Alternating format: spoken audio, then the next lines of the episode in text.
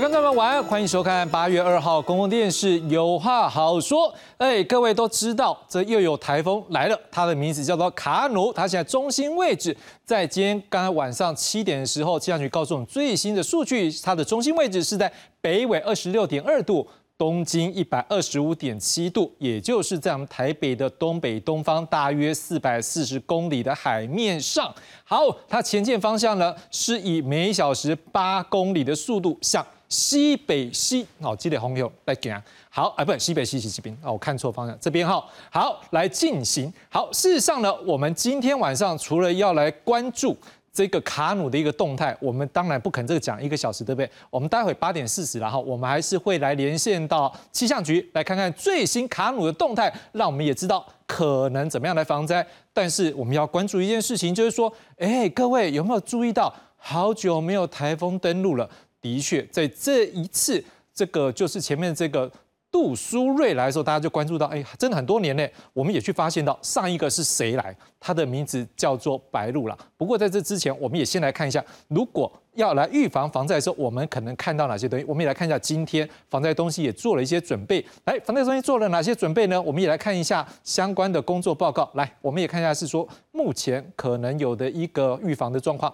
好，我们大家再来看好了。我们先来看是白，好，我们先来看到这部分。来，各位消防人员中做后准备呢，先来看到离岛两百一十六人就位，哦，灾艇也三十四艘准备好。来，北部可能是这次比较可能的地方，各位空勤直升机两架待命，救灾人力两千八百九十二人，救灾车辆一千三百多辆，救灾船体两百七十二艘。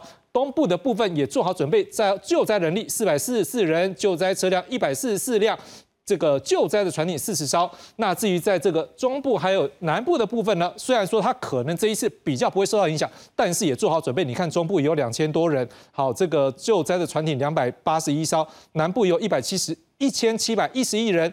船艇又四百八十九艘，好，总计全国上总计直升机待命十九架，救灾人力七千多人，救灾车辆三千多人，救灾船艇一千多艘。所以，总之我们不希望他来，但是我们也做好准备。接着我们要来看到的是，如果如果。当我们现在看到这个相关的状况的时候呢，各个县市是不是应该做好准备？五，来，各位我们看到四个县市已经做了二级开设，新北市、宜兰县、基隆市、台北市，还有三个县市是三级开设，桃园市、新竹市、嘉义市，大家都做好准备。不过，当然我们要来关注的是，如果只有这样子吗？我们当然还是要关注的是关于气象部分，是不是会有一个进一步的一个分享？我们来看看是不是有相关的一个数据。我们今天看到的是，这是一个浅市的预报图，可以看到这个数据慢慢往这边走。假设在明天早上三。点啊，三号就是明天的时候呢，这个十一点早上十一点大概会在位置，但是看到呢，这暴风半径是不是很接近？所以在右边的浅视图看到可能的方向，哎，看起来看起来好像是不会扫进来，不过不知道呢。所以我们现在气象局也告诉我们其他的数据，我们接着来看一下。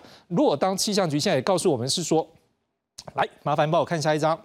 好，来，我们看到气象局告诉我们说，在今天下午五点半的时候，已经陆上台风警报在这个位置，这是它的中心的一个位置。但是后续的一个方向呢，预计在待待会，我们刚才六点的时候呢，暴风圈已经进入了台湾近海。到了呃明天早上三号的十一点呢，暴风圈就要进入到我们台湾的陆地。好，那预计在什么时候呢？各位在后天呐，这个十点的时候，暴风圈可能会脱离台湾陆地，在更后面呢就是往外走。但是也发现它的路径呢有一个稍微这个哎这个大的一个转弯内。好。没有关系，我们今天有专家会告诉我们它是怎么样转弯，为什么要这样转弯。好，当然我们要如果我们更文字一点叙述呢，我们来看到告诉我们这几个这几天我们要做怎么样准备。各位，今天、明天八月三号星期四，还有八月四号星期五，各位请注意哦，台风在这个时间离我们最近，好，而且它速度会变慢，减速停留之后，刚刚讲过有一个急转弯，对不对？好，但是在这几天到星期六，它台风远离之间，各位注意哦，西南风都增强，而在明天跟后天，各位要千万要注意。北部这个下雨时间很长，而且尤其在北海岸是最靠近这个台风的范围，它的风雨是最大。而在中南部，你以为没有关系吗？不啦，也红河嘛，慢慢啦变多，有可能是短河还是豪雨。然后，但是到礼拜六会比较好一点。不过这过程当中呢，大家要注意的是，可能在礼拜四的花东会有焚风。好，东半部虽然是少雨。但是这个部分本风还是要注意。另外，在外岛部分，像是澎湖，在礼拜四晚上开始也会转雨。好，但是这次气象部分，我们要来关注的是，那在这个我们相关的一个来，麻烦报看下一张，谢谢。来。我们看到是这个气象局，我们看到是高低压的一个变化的部分，我们看到，哎，这个。附近好像看起来大部分都是低压哈，来没有关系，这个恐怕就是带我们请我们专家来告诉我们说，为什么在这种低压状况下，它可能有这样做一个偏转。但是我们要来根据看的是，那在我们的现在的道路的部分呢，我们来看到的是下一张，我们来看到是目前道路的警戒。各位，我们现在还是要小心的，它会不会有带来很大的风雨？所以有几个路段，各位如果你要行进的这几天，务必要小心，因为它可能会发布黄色警戒路段，例如说台二线的滨海公路、台七线的北横公路的西段、台九线北宜公路。台九甲线乌来路段，还有台六十一线西滨公路，另外可能发布强风管制的路段呢，在国道一号细直。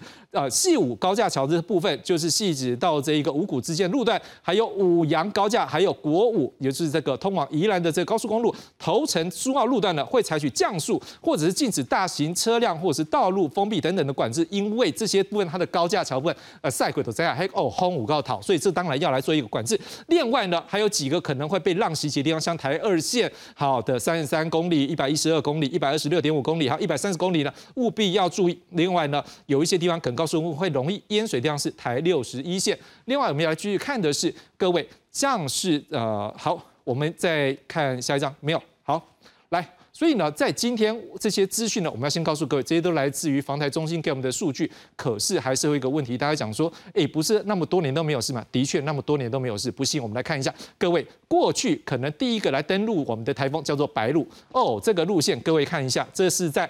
二零一九年的八月的时候，一路这样上来，从我们的南部俄兰比阿、肯丁加被阿克斯奥归去。好来，但除了之之后呢，各位那个路线非常特别。我们来看下一个白鹿的下一个。好，我们来看到的是米塔。来，米塔台风来，各位我们看到的是一路从九日七这样子，九月二十七号开始呢，从这边上，可是你看到在东半部这边就回过去了。来，再看到黄蜂。黄蜂来下一张，黄蜂也是一样，它从菲律宾这边扫过去之后，哎，到了我们这边的时候，它就变成热带性低气压，就停下来了。今天我们看到哈格比，哈格比也是一样哦。来，我们看一下哈格比，来，各位，它从我们的北部过去，来，就这样跑过去，就跑到中国大陆范围之后，又跑到朝鲜半岛去，然后接着我们来看米克拉，各位还是没有进来，就直接从南部这样过去。好，再来，我们来看下一张八维。八维，各位也是从北部这样一路就扫过去了，哎，都一直过去吗？对，来，各位，闪电还是一样，二零二零年最后一个闪。电这个台风，各位，它一路这样过来，而且你看它路线很厉害哦。你看从太平洋这样一路助跑上来，对不对？好，到这边拍水，一个改力水就红油，把苦一下，再继续往前冲。不好意思，它冲过来还是一样，它还是在南部没有上来。二零二一年就这样没有，对不对？来，二零二一年还是一样。我们来看到二零二一年第一个彩云，来从这个菲律宾这边上来之后，沿着我们东半部上去，变成热带性低气压。接下来我们看到的是烟花，烟花呢？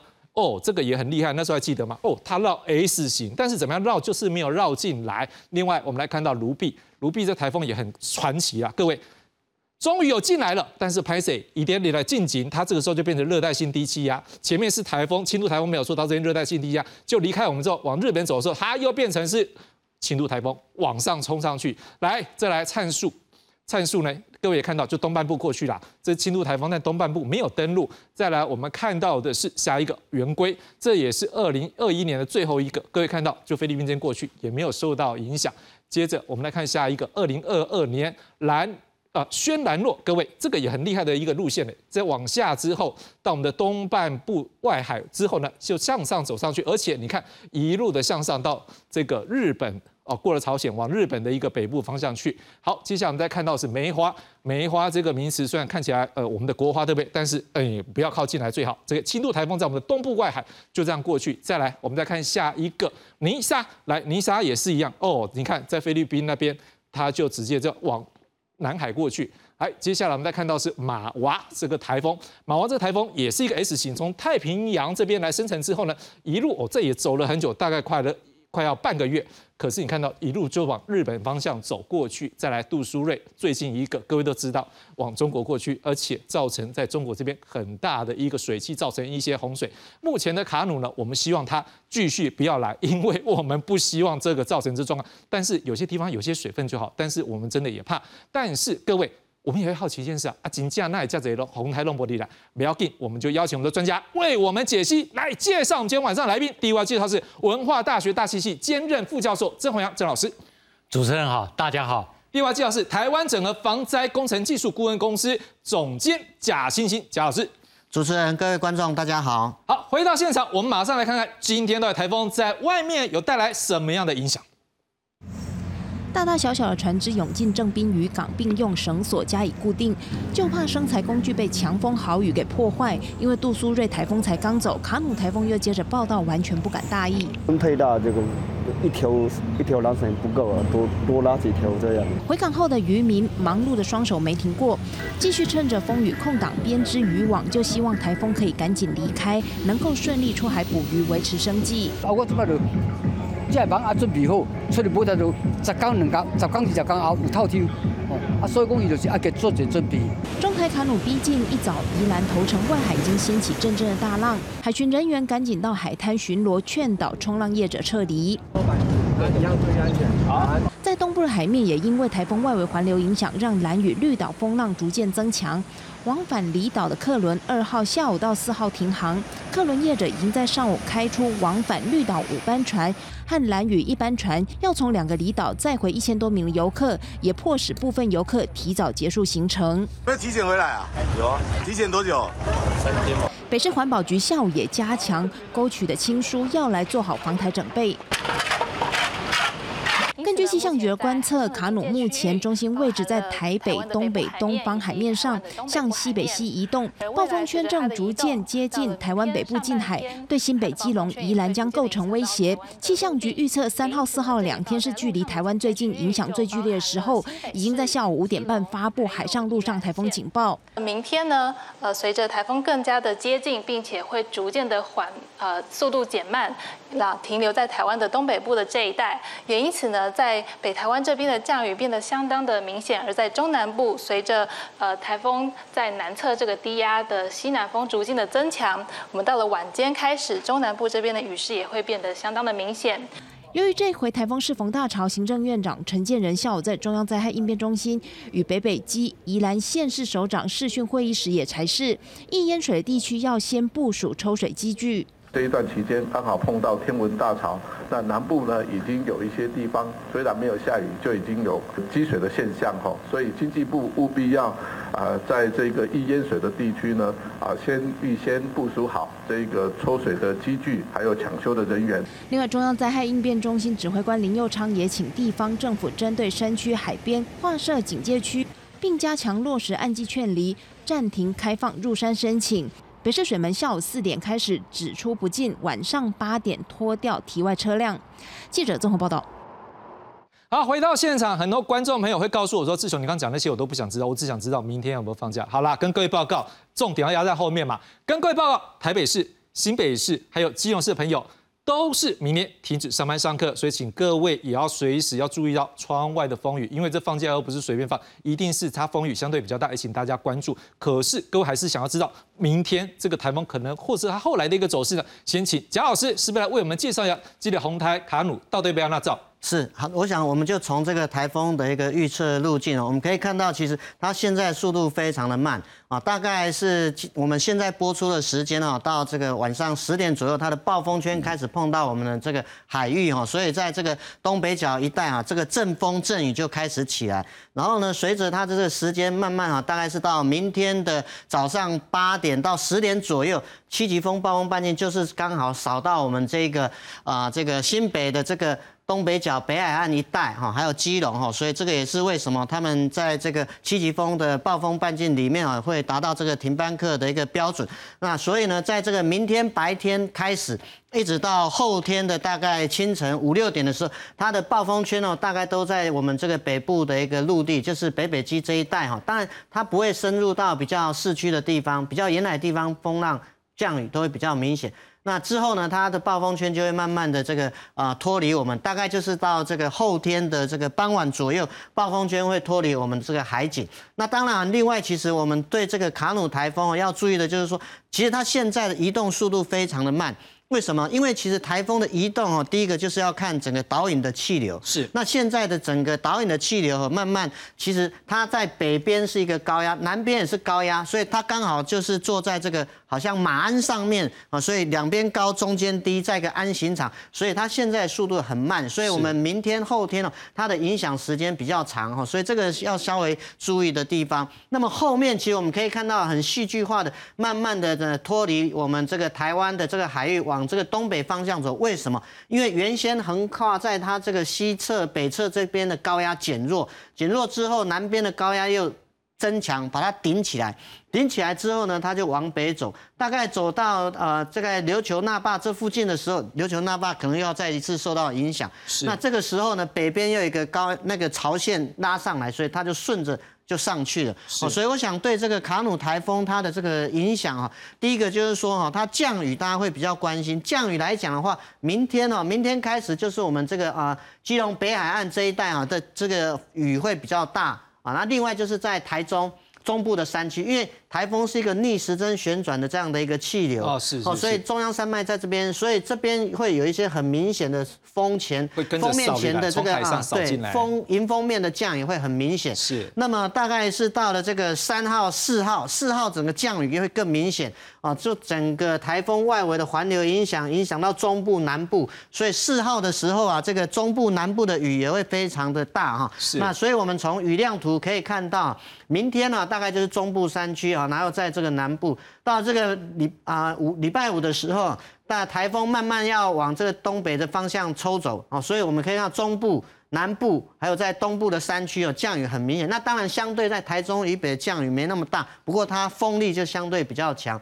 到八月五号之后，其实八月四号的下午，台风就慢慢脱离我们的海域，所以慢慢台风走之后，其实开始转进什么？偏西南风，偏西南风的这个影响之下，我们可以看到降雨都在哪里？台中以南。好，所以礼拜六、礼拜天，乃至于可能到下礼拜一、下礼拜二的父亲节啊，我们的降雨形态都很类似。台中以南的降雨很明显，降雨时间很长，一整天的下雨。那当然，在这个啊花莲、台东这边啊，有一些比较零星的降雨，但是在这个台中以北这个地方，相对天气是比较稳定。好，所以。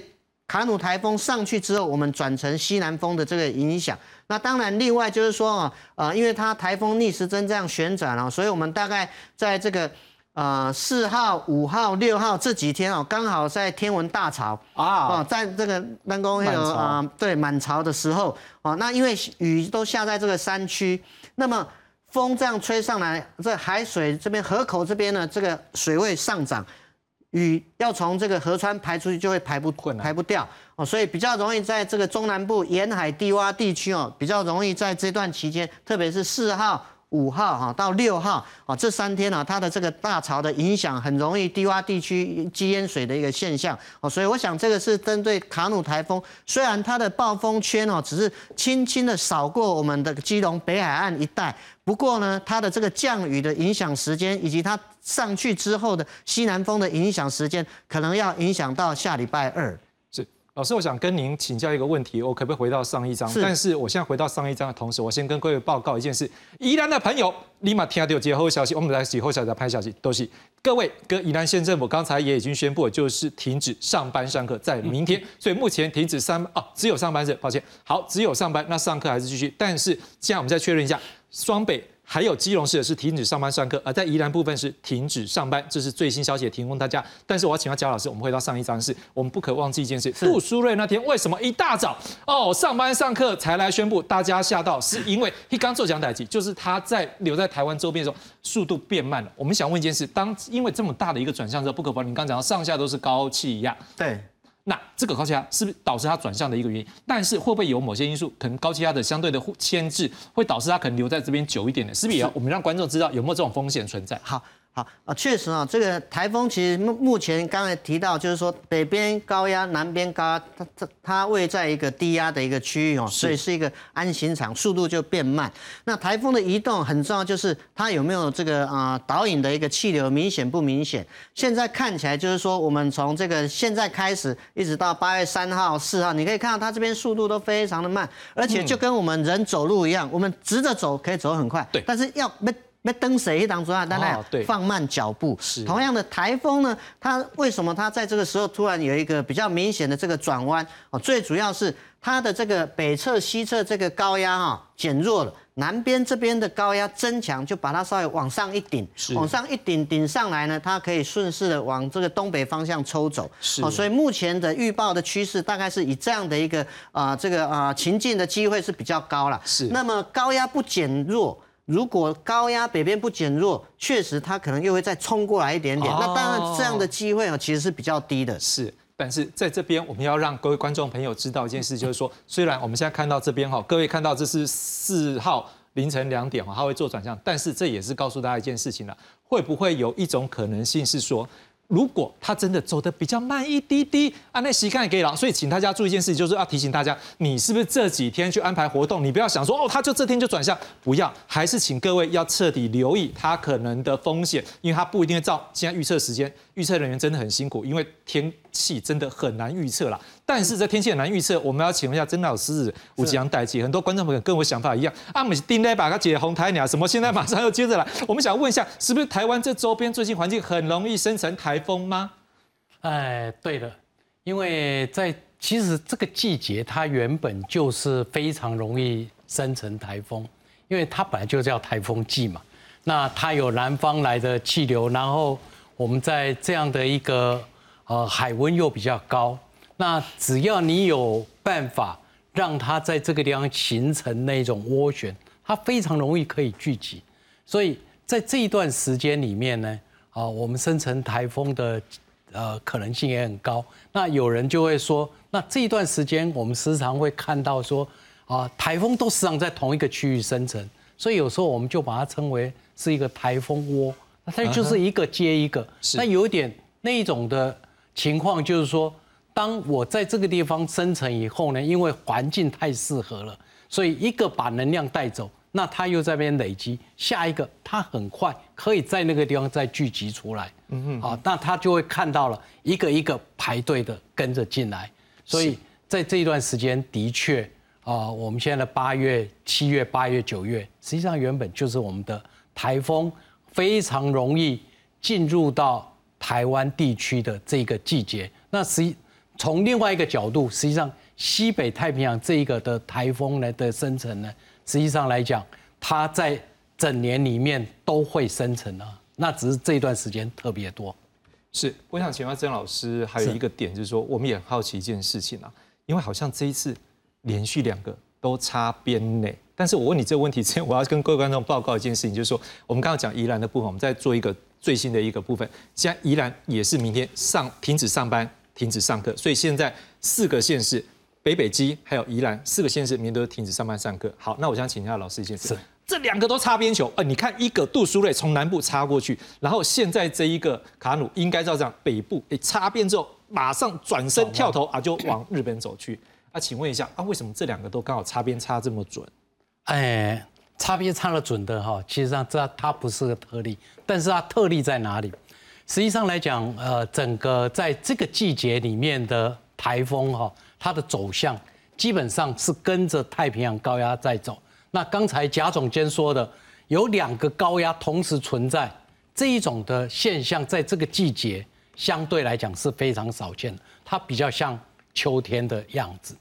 那如果在一个很正常的状态之下，它沿着太平洋高压来走的话，那它会从太平洋的啊、这个东边往西边，那大概到了台湾附近呢，它开始北转，那它也就是走一个抛物线在走。那正常里面，那它也就刚好，我们现在看起来好像它都集中在这里，可是如果你把这个尺度放宽到整个太平洋，它就是差不多就在这里。哦，是差不多就在这里。可是这时候呢，如果太平洋高压这个这个范围，它稍微往南移一点，往西移一点，对那就刚好从台湾的南部过 就过了。如果它往东退一点，往北移一点，那就刚好从我们的东边过，那就刚好全部都掠过台湾。那你说有没有这个特例？有。我们如果去看到了，大概在啊民国八十二年的时候，所有的台风几乎通通就这样岔开。可是呢，第二年呢，哎，全部通通冲着台湾来。是，好，那今年呢比较特殊的原因是我们已经连续三年都是擦边球，对，今年如果还擦边，就第四年。是那这个的确就是需要我们特别去关注了。它是个特例呢，还是纯粹的偶然，还是偶然里面的必然？那这个可能我们就必须去思考了。是，但曾老师告诉我们，这个也不找学者，我们也讨论到，发现他们讨论这件事情了。我们来看看有哪些学者讲这件事情。来，我们来看一下。来，我们现在看到是中研院气环境变迁研究中心的执行长许晃雄许老师，他说这几年侵扰台湾的台风数量少，常常是跟异常的环流分布有关系。像二零一八年只有一个台风侵台，在北方海上擦边而过，原因是副热带高压异常偏北。所以这台风呢，可能被引导直接北上日本。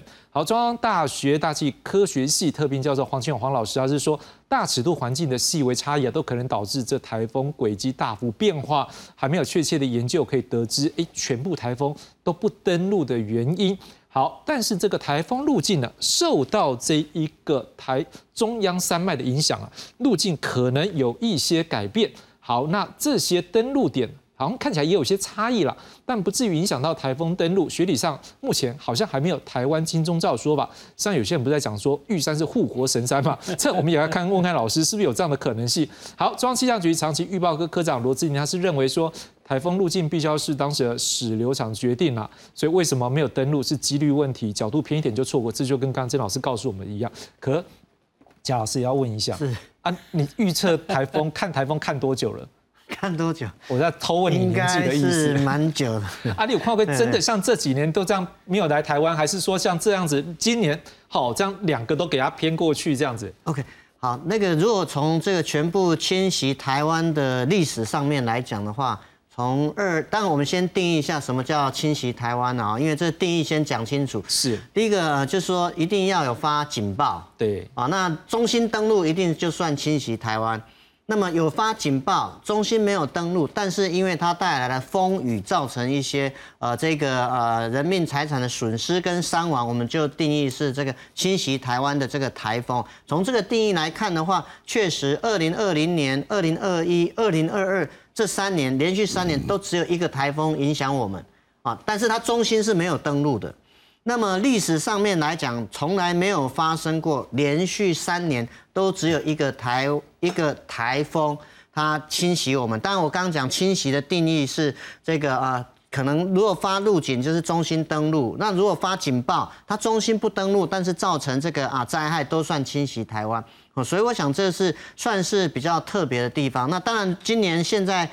呃，七月、八月、九月，其实刚刚曾老师有提到，是我们七八九是台风季嘛，现在才刚开始台风季节的开始。这两个台风，当然目前看起来都还是擦边，但后面会不会有机会啊，只有登陆的一个状况，其实我们都还不确定啦。假设假设我们今年二零二三年还是一样，台风都。都是擦边，中心没有登录啊。那当然，我们可能就要去特别去啊关注一下，就为什么这几年这个整个大气的一个气候的特征是什么？二零二零年到二零二二年这三年哦，其实我们气候上是在一个反声音的气候形态之下。反声音的气候形态之下，第一个台风生成的话，它会比较短命，比较不营养。然后呢，我们这附近的太平洋高压会比较强。是我们如果把这个三年的这个七月、八月、九月大气的气流，把它事后事后去看，它的这个高压确实比较强，就在我们台湾附近，所以这个台风就真的是上不来。嗯哼。那么今年呢？今年目前的状况大概是这样，因为现在的高压是有点偏的比较北，偏北，所以它大气的一个气流就带着这个啊卡努台风啊，大概是就是先走这个啊西北。再往这个东北这个方向拉出去，那么杜苏芮台风呢？其实它刚好是啊，这个时候太平洋高压虽然强一点，但是它是走在我们巴士海峡，但是最后其实中心也没有登陆了。所以其实我们台湾，台湾其实南北长四百公里，台风半径最大最小大概就是两百公里啊。所以中心要撞上来，确实啊，某种程度来讲，真的是要看当时大气的环境的气流了。所以啊，某种程度来讲的话。当然也跟几率会有关联，但是这个几率会不会在某些特殊的一个气候环境之下，让提高这种台风不登陆的机会？我想这个是需要有一些后面的一些研究啊，来支撑这样的一个想法。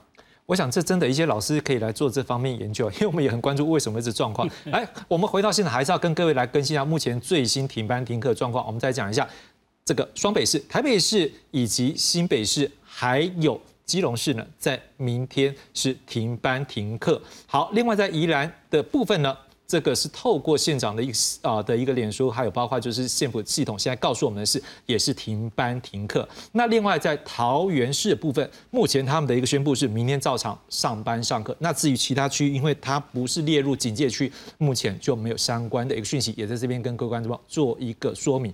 但是我讲句实话，我们都知道，哎，杜苏芮往中国走去有，造成很大的伤害。可是这一个卡努来之前，马加麻烦。在日本哦，现在那个对他们的岛也是很大的风雨的。我们来看看来自日本的外电报道，到底卡努多厉害。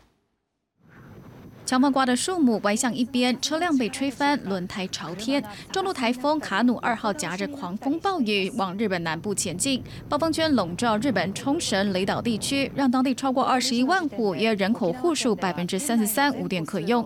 有离岛地方政府开放避難所，提供居民使用。涌入避难的民众比过往还要多。半分以上はもしかするとはい停電している状況なのかなと受信を必要とされている。 方々がいらっしゃいますので長期化するとですねそこはちょっと心配なのかなというところとやっぱりあの高齢者久米島も多いですので電気が、えー、停電が続くとですねあの熱中症とかそういうのはちょっと心配なのかなと。冲绳大宜味村有九十岁的居民疑似家中的车库被狂风吹倒，惨遭压住，送医不治；还有民众家中窗户被强风破坏，遭到玻璃碎片割伤。冲绳那霸市府一号已经先行发出避难警告，要求全市约三十一万五千七百人提前撤离，就连海陆空的交通也几乎瘫痪。那霸、宫古、新石原等三个机场两天来的所有航班几乎全面停飞，影响至少十三万人次行程。冲绳离岛连接本岛的航班也全面停。行各地的列车也完全停运。为了协助民众避难，那巴施工所的大楼内提供三十顶帐篷供居民申请入住，还不断接到观光客询问能否进入大楼避难。目前随着风雨持续增强，当局也对冲绳部分地区发布土石流灾害警报。预计二号晚间开始，台风会持续往钓鱼台列屿移动，最大瞬间风速将达到秒速六十五公尺，部分房屋有可能会倒塌，灾情也可能会持续扩大。各位新闻陈述编译。回到现场，看到这个卡努在日本那个哦，这实在是有点风雨很大，这更感觉到我们这边是很 lucky。但是刚才两位老师告诉我们了，这是几率问题。现在两个擦边，但是这有时候就很好玩。各位，连续十几个台风都没有进来呢，这个几率吗？还是说真的？我们后面要像刚老师讲，可以做一个研究，我们再来看一下，哦，到底。现在各界统计到的一个状况是什么？我们看到是从一九五八年有完整记录以来，基本上有十个年份是没有台风登陆台湾，其中有七年是反圣婴年。好，刚刚这个贾老师有提到类似这样反圣婴的一个现象。好，二零二零年到二零二二年是连续三年反圣婴年。不过二零一九年八月这个白鹿台风大概月底啦，所以到现在我们是八月初，所以将近四年。好，是已经发布了十五个台风警报，不过都没有登陆台湾，也就是中心登陆台湾这样的一个记录，也就创下了。好，那我们回头去看过去呢？如果一九九一年到二零二零年，平均每年是二十五点四个台风，哦，那个增值是很多。好，一九六四年呢，最多一共有三十七个，但是它并没有登陆了哈。二零一零年最少只有十四个，但其中有三个有来入侵到我们台湾的陆地。好，二零。零一年有七个台风侵台，而且最大家关注、最印象最深的就是桃枝还有纳利台风。事实上，对于我们新闻界讲，最近事实上在这一个两位老师大概你们也都有听过了哈，有些同业在讲，就是在杜苏芮的时候，他们开始我们自己有派人派记者出去。然后突然就发现一件事情，三年多哈，各位对记者养成讲，三年多刚好是一个从一般菜鸟记者到一定资历的记者，就突然发现一件事，这些有一定资历的记者，这三四年没有跑过台风，突然这次台风对于所有的新闻媒体的记者讲，派出去跑台风，变得是一个哎第一次的一个训练一个遭遇，所以我就想一下曾老师，当然我们刚好讲到这可能是几率了，但是这么多的几率存在的时候，我们也在关注一件事情，有没有一种可能，我们的一个猜测，会不会整个？太平洋，或是整个全世界的海洋，或者是我们的大气的环境，有没有因为气候变迁，可能可能出现一些变化，甚至这些变化会不会有可能我们过去没有想到的一些现象，就刚好在台湾的附近，所以我们可能这部分就出现这样的一个环节，让我们好像很 lucky 没有台风进来。这是一个很很好问题，但是呃，这样讲哈，啊，我们如果回到去看这个呃，就是说我们现在的大气环境跟过去到底有没有什么不一样？对，好，那的确我们现在呃，从这个 IPCC 这上面已经告诉我们，我们的环境的确变了，变了。那这个变的一个重要的原因，它的一个分界点就在一八零零年这个工业化革命。那也就是说，在一八零零年之前这一段的时间，我们的大气的现象，或者我们整个地球的现象，你可能可以把它归咎于完全的自然。所谓自然，就把人给排除掉。是，然后呢，在这个以后呢，就变成了是跟人有关的。嗯哼哼。那人有关的以后呢，那也就是说，我们过去收集的到两，在这个一九零零年之前这些的资料，可能或者我们累积过去几千年的资料，或许因为我们的原因已经改变了。嗯哼。这些资料可能不太适合。我们再继续使用，是那意思就是说，我们有新的挑战出来了。嗯嗯，好，那这样的一个挑战呢，那当然就是会告诉我们，刚才主持人所讲的，我们的海洋改变了，我们的路表改变了，我们的空气状态也改变了，我们的海洋冰也改变了。那这些的改变，只要任何一个人改变，大气的环流都会改变。那它的这种改变，实际上来讲，呃，就好像我们人的身体。你不可能，你只要一个器官出问题，所有东西都要跟着去调整来适应它。而我们今天可能就面对了这样的一个调试，而这个调试呢，很重要一点就是说，我们有没有办法去侦测到？如果没有办法侦测到，我们现在只是凭感觉或用少数的数据来证明，譬如说热岛效应，我们知道我们现在越来越热，OK，fine。那我们也知道说。我们在都会区里面的降水形态改变了哦，我们知道说哦，这个会跟热岛有关，但是呢，其他的呢，我们还不清楚，因为我们还没有很多的资料。但是就是说，如果我们累积了很多的资料，那我们就能够做这样的一个啊分析。但是问题没有问题，会等我们准备好了，他才说我们来发生。所以我们现在必须靠着很多的科学家，要很大的想象空间来。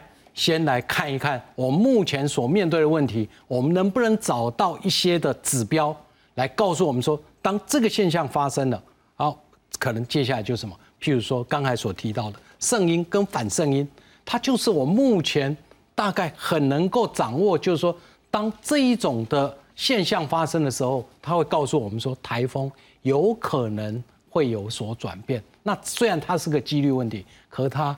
可以提供我们在面对这个问题里面，它的一些的解决方案。我我不知道说以您这样研究气象长久来讲，因为我们知道每一个假说或者是一个理论的要去定义它的时候，可能要更久。是不要说如果对于学界来讲，这样子如果要重新再去思考这样的问题的时候，是不是可能也要花点时间，对不对？呃。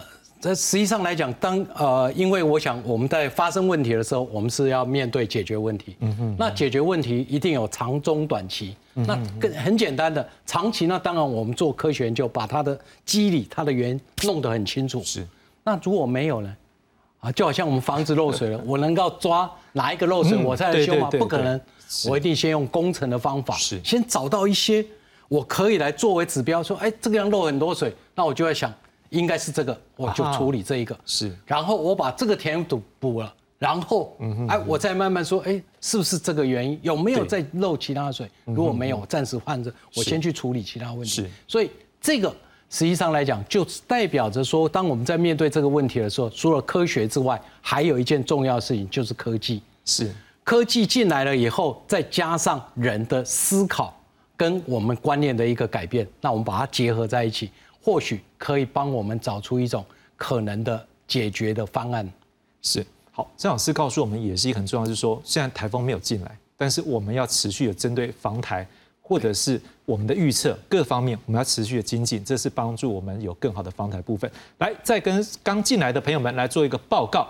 来，明天停止上班上课的一个县市有台北、新北、桃园。另外，透过宜兰这个这个大家长，他在脸书上面他的帆布，我们也知道，他也准备让他哦。没有逃哦，对，更正，基隆市、台北市、新北市，抱歉，这三个县市停止上班上课。好，在宜兰的部分呢，透过这个大家长他的一个脸书，我们知道他明天预计是要宣布上停止上班上课。那至于桃园的部分 p a s 现在桃园市政府最新的宣布是明天照常上班、照常上课。好，那待会气象局的部分呢，我现在应该已经有了最新的一个记者要开始了。我们现在也把这个画面，我们来看看气象局最新的记者会内容。中度台风，它的暴风半径还是有两百八十公里。那在未来，它将会缓慢的往西北西的方向移动。其实它过去一段时间的移动速度已经开始减慢了，大致大致是在呃时速十公里的情形。那在明天一整天呢，它的移动速度也是相当的缓慢。预估在缓慢的接近到台湾的东北方近海的时间点是落在明天的深夜。而目前呢，它的暴风范围已经逐渐的接近到台湾的近海。那到了明天上午左右，这样子的暴风圈也会影响到陆地，也因此在这一报的海上警戒区域是包含持续是在北部海面以及台湾的东北部海面。至于在陆上的警戒区域，这一报增加了台北市，其他还有在新北市地区，还有呃基隆以及宜兰县。那在这样子的影响之下呢，目前台风的外围环流是已经持续的在为台湾的北部这一带带来一些间歇性的阵雨。我们从雷达回波图上可以看到，这样子的雨势呢，在今天是比较持续的。那也因此呢，在整体的累积上面来讲，在北台湾这边是渐渐逐渐累积起来的。不过也可以从回波图上面看到，目前台风的中心其实还是位在琉球的北方海域这一带。而在今天晚间到明天开始，会逐渐的接近到比较接近到台湾附近的位置。它明显的比较的明显的降雨也会开始影响到北台湾甚至中中部的这一带。那所以说呢，在未来的降雨方面呢，我们就要提醒，未来的雨势是会逐渐增加的情形。在今天晚间到明天清晨，北海岸这一带的雨势会逐渐的增大，而在北部的山区还有中部山区这一带，降雨也会开始增多。那到了明天的呃白天，这样子的雨势呢，也是持续增加的情形。而最明显的降雨，主要是会落在明天的晚间，一直到周五这段期间。明天的晚间到周五这段期间呢，台台风它是比较偏向呃比较不太移动的，在台湾的东北部的这一带。那因此在明天晚间的时候呢，北部的降雨是比较明显持续，而中南部随着西南风逐渐的增强，它的雨势也会逐渐的加剧。那这样子的情况呢，一直到周五的上半天开始，随着台风有机会逐渐的往东北方向。远离，但是中南部这一带还是比较偏向西南风的迎风面，也因此在降雨方面，北台湾的降雨有比较呃逐渐趋缓的趋势，但是中南部的这一带还是降雨比较明显的。那所以说呢，我们在看到一些不确定性的情况，从台风的未来路径显示上面可以看到，它在。接近到台湾东北部近海的这一带，它会比较停留，并且滞留打转。那这样子的情况呢，在明天的深夜一直到周五的清晨都是持续的。那这样子在导引气流不明显的情况之下呢，其实后续的路径以及它整体滞留的情形，呃，时间上面都会有一些不确定性。那因此呢，目前看起来最呃有机会的这个路径呢，是比较偏向周五上半天之后开始，呃，随着导引气流让它往东北的。方向移动，但是这样子的路径的变数还是相当的大，气象局也会密切的观察它未来的动态。那我们此外还要好，我们也听到他刚也提醒我们，就是我们刚刚在讲的，真的它后面动态很大，所以包括它停在那边的转弯过去的时候，有会有可能停滞，也是有可能。好，当然我们要请问贾老师，刚才就是他当然有一些最新的了哈，但是除了说今天最新之外，我也不知道说我们之前好像也看到一些。例如说闪电台风，好，这闪电台风是在二零二零年的十一月，好，它一开始生成的时候十月二十九，然后来到我们台湾南部的时候，大概是十一月六号到十一月七号，从我们南部的海面给它顺过去，但是没有进来。那我们也要关注的说，如果说没有进来台湾，这是一个，可是为什么连十一月，诶，感觉到是说可能在一些国家都有准备要下雪了嘞？这时候怎么有台风进来台湾？是不是这几年的气候变化的确也是出现一些状况？好，确实啊，因为我们在二零二零年开始啊，大概夏天之后一直持续到二零二二年一整年啊，其实我们是出现了一个气候现象，叫做反声音现象。出现反声音现象的时候，一般它会让台风的生成位置会比较接近在陆地，所以台风的生命期、台风的强度都会比较弱。哦，这是一个。那另外一个很重要的特征，就是因为出现反声音的时候，在菲律宾吕宋岛那一带哈，在秋冬季，大概就是可能中秋过后啊，大概就是它整个气流会比较偏低，偏低气压。那反声音的时候呢，也更容易让这个冬天的东北季风容易下来哦，所以很容易哦，在秋冬季造成东北部宜兰这边异常降雨。所以如果我们的观呃这个观众朋友是住宜兰的。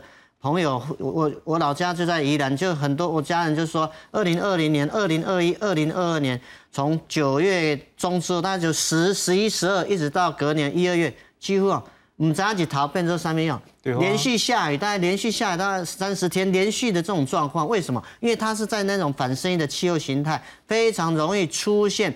秋冬季在东北部的异常降雨，所以在某一些的气候形态之下，它会提高一些异常天气或事件的一些发生的几率。所以会不会是因为过去三年这反声音，让我们在夏季的时候太平洋高压增强，台风不容易进来，不容易登陆，是不是有这个原因？它是不是提高这个几率？所以我想这个是可能的一个状况。好，当然了。除了我们台湾吗？事实上，好像也不止台湾有感受到气候变迁呢。我们来看看像过去这三年哦，台风对于我们还有我们周边国家带来的影响。我们来看一下。来，我们现在看到的是日本二零二零年后，实在那时候他们 要怎么讲？他们也是觉得很闷呐。七个台风虽然没有登陆，但接连的豪雨为他们三十三个县带来灾情，一百八十八条的河川泛滥，七十八人因此不幸来过往。韩国呢，三个台风接连冲击，所以这个朝鲜半岛南部呢严重的洪灾，三十八人死亡。在中国部分有两百五十条的河流供水超过警戒，三峡大坝甚至出现了最大的洪峰。好，二零二一年呢会不会比较平安？也是伤脑筋呐。菲律宾在十二月进来有出现一个超级台风雷伊，我们刚刚说十一月就已经很那个，对不对？它十二月，而且还造成两百以两百多人，两百零八人来死亡。马来西亚。多日的好雨也让他们当地呢出现了淹水，大概是二点一万人撤离家园，所以看起来过去三年并不是那么的顺。好，二零二二年我们泥沙台风虽然摩利兰，但是东北季风降雨集中在北北基，还有宜兰花莲，所以也导致了这边大量的一个雨量，也导致宜兰。县的大同乡有多处摊方，而这个观光胜地明池山庄甚至一度形成孤岛。好，那十一月奈格台风呢，外围环流降雨，国道一号的边坡也甚至出现崩塌的状况。所以我们也看到是说，张老师看起来也不是只有我们，整个东亚的环境也都变化。这是不是可能世界各国现在对于这种极端气候更要来注意？其实这种极端气候哈，啊，应该这样讲。啊，我们现在极端气候发生的频率比以前要高。如果我们回过头去看，说在整个人类对抗这一种灾害的历史里面来看，那我们可以从一九零零年把它做一个统计，到目前为止，我们真的在我们的科学或者科技的协助之下，我们的努力到底在哪些是有成果？是。那有成果了，大概都跟水有关的。嗯譬如说，我们对台风的预报比以前准，是我们对于降水的能力预估的能力比以前准，是那的确有改进。但是有两项是我们从过去到现在一直没有办法很好处理了。一个就刚才主持人讲的极端气候是突然之间的改变。第二个就是呢，我们因为热、高温所造成的这个现象是过去没有的，它是在一九九零以后才会发开始发生。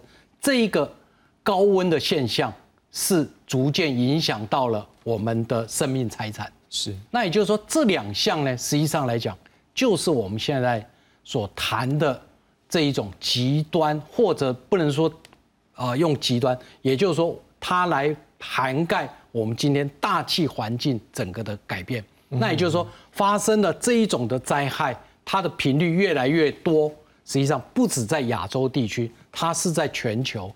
而它的发生的一个特征呢，是呢，它除了在时间上面它被改变了，也就过去我们习惯上这个时候会应该会出现什么？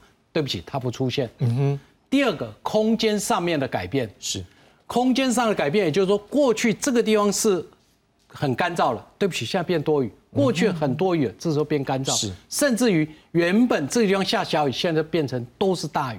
那也就是说，它的整个的一个环境对我们来讲都变成不是那么的友善。所以刚才所谈到了一个时间、一个空间，另外一个就刚才所谈到了强度的改变，是，也就是说，这一种的三个现象同时涵盖在一起，这样的一个现象发生的不止在我们东亚、台湾。它在全世界，通通是同时在发生的。好，当然了，刚才这个贾老师也告诉我们提醒说，这个卡努可能会有一些雨量，好，这中南部也会有所影响，所以要请大家特别提防。但是杜苏芮也带来不少雨啊，卡努现在看起来也要有一些雨，但是大家可能也有听说一件事情，哎，南部好像还有些水库啦，还是有点渴呢，是怎么回事？我们来看看下面记者报道。二号中午，南化水库的水位蓄水率已达百分之百，距离溢流口只剩下一公分的距离。不过，因为水的波动，部分已经慢慢越过溢流口。连续三天，因为台南山区午后雷阵雨以及越狱云水的影响关系，台南南化水库都出现溢流，达成汛期时蓄水最大化的目标。距离上一次南化水库溢流已经过了三百一十三天，不过中水库方面水情就没那么乐观。截至二号，中水库有效蓄水率百分之二十二点四。根据南水局的资料显示，今年七月累计三百九十一点四毫米，比历年同期平均的五百二十五毫米少了约一百三十四毫米。面对卡努台风可能引进的雨势，南水局乐观看待。受惠于我们从啊甲仙的。呃，岐山溪越云水之后的溢注，但是主要的这种水库的一个整个叙述率还是偏低，大概二十二 percent 左右。我们对于未来的这个卡努台风可能会引进的一些西南风或西南气流这个部分，我们是比持比较呃乐观啊。但是南水局也提醒，目前台南水情灯号依旧是黄色的减压供水，水情仍然紧张，尽量从已经满水位的南化水库出水，全力调控，维持民生产业稳定供水。呼吁民众仍然需持续的节约用水。记者郑恒台湾报道。贾老师很伤脑筋呢，喉咙开始大人都在讲讲引爆灾情啊，现在还有两个水库我告坝是怎么样状况？我们要去面对的。其我想就是说哈，其实是跟我们在从二零二零年开始哦，夏季其实是我们这个水库最补的一个时间点了。那夏季的降雨偏少，那进入到秋冬季之后，我们过去三年因为又是反生一年，所以秋冬季在这个中南部本来就是干季。那么反生一年发生的隔一年春季的降雨哈，又是比较缺少的哈，所以就造成就是说我们过去三年就是出现这种比较干旱的一个状况。那今年增文的部分其实也是因为啊我们在去年二零二二年的时候，其实也是台风降雨偏少哈，所以就造成啊持续性的降雨，然后春季梅雨季的进补都不够。哦，所以就是要苦等啊，苦等台风带来的雨量，因为台风的降雨对我们水库的这个溢注，大概都占了大概将近到三成到四成左右的一个溢注。其实，所以台风不来哈，对我们的水资源的供应真的是会造成蛮大的一个压力。那当然，因为到进入的春耕春季是北部的用水，那么南部南部也是一样哈，耕作水稻耕作的时候，它用水又比较。稍微多一点点，那当然水稻的这个用水，它还是以这个啊河川的一个灌溉为主啦。所以我想，台湾的降雨年降雨量真的非常非常多，但是我们没有办法，因为山高，然后水短，所以很难把水留下来。所以我想这个是我们台湾呢未来在整个气候的变化之下，未来是需要去面对这样的季节降雨的分布可能会越来越不平均，怎么样把水留下来？怎么样长期？建立一个省水节水的生活形态跟这个产业形态，我想是我们必须要面对的。是的，就像贾老师告诉我们要怎么去节水或把水留下来。可是就像曾老师告诉我们嘛，刚刚离多马贡最主要问题，我们要怎么去解决问题，尤其气候变化。那我们也知道，就像刚贾老师讲到，我们的这个实际上我们的支流都比较短。那如果说现在我们也开始慢慢意识到，哎，搞不好台风越来越来，台湾的机会越来越少，是我们可能水利工程或者是我们整个大气科学要怎么样去做一个进一步的思考，是不是也要再来做一个讨论？是我我我想这样子，就是说。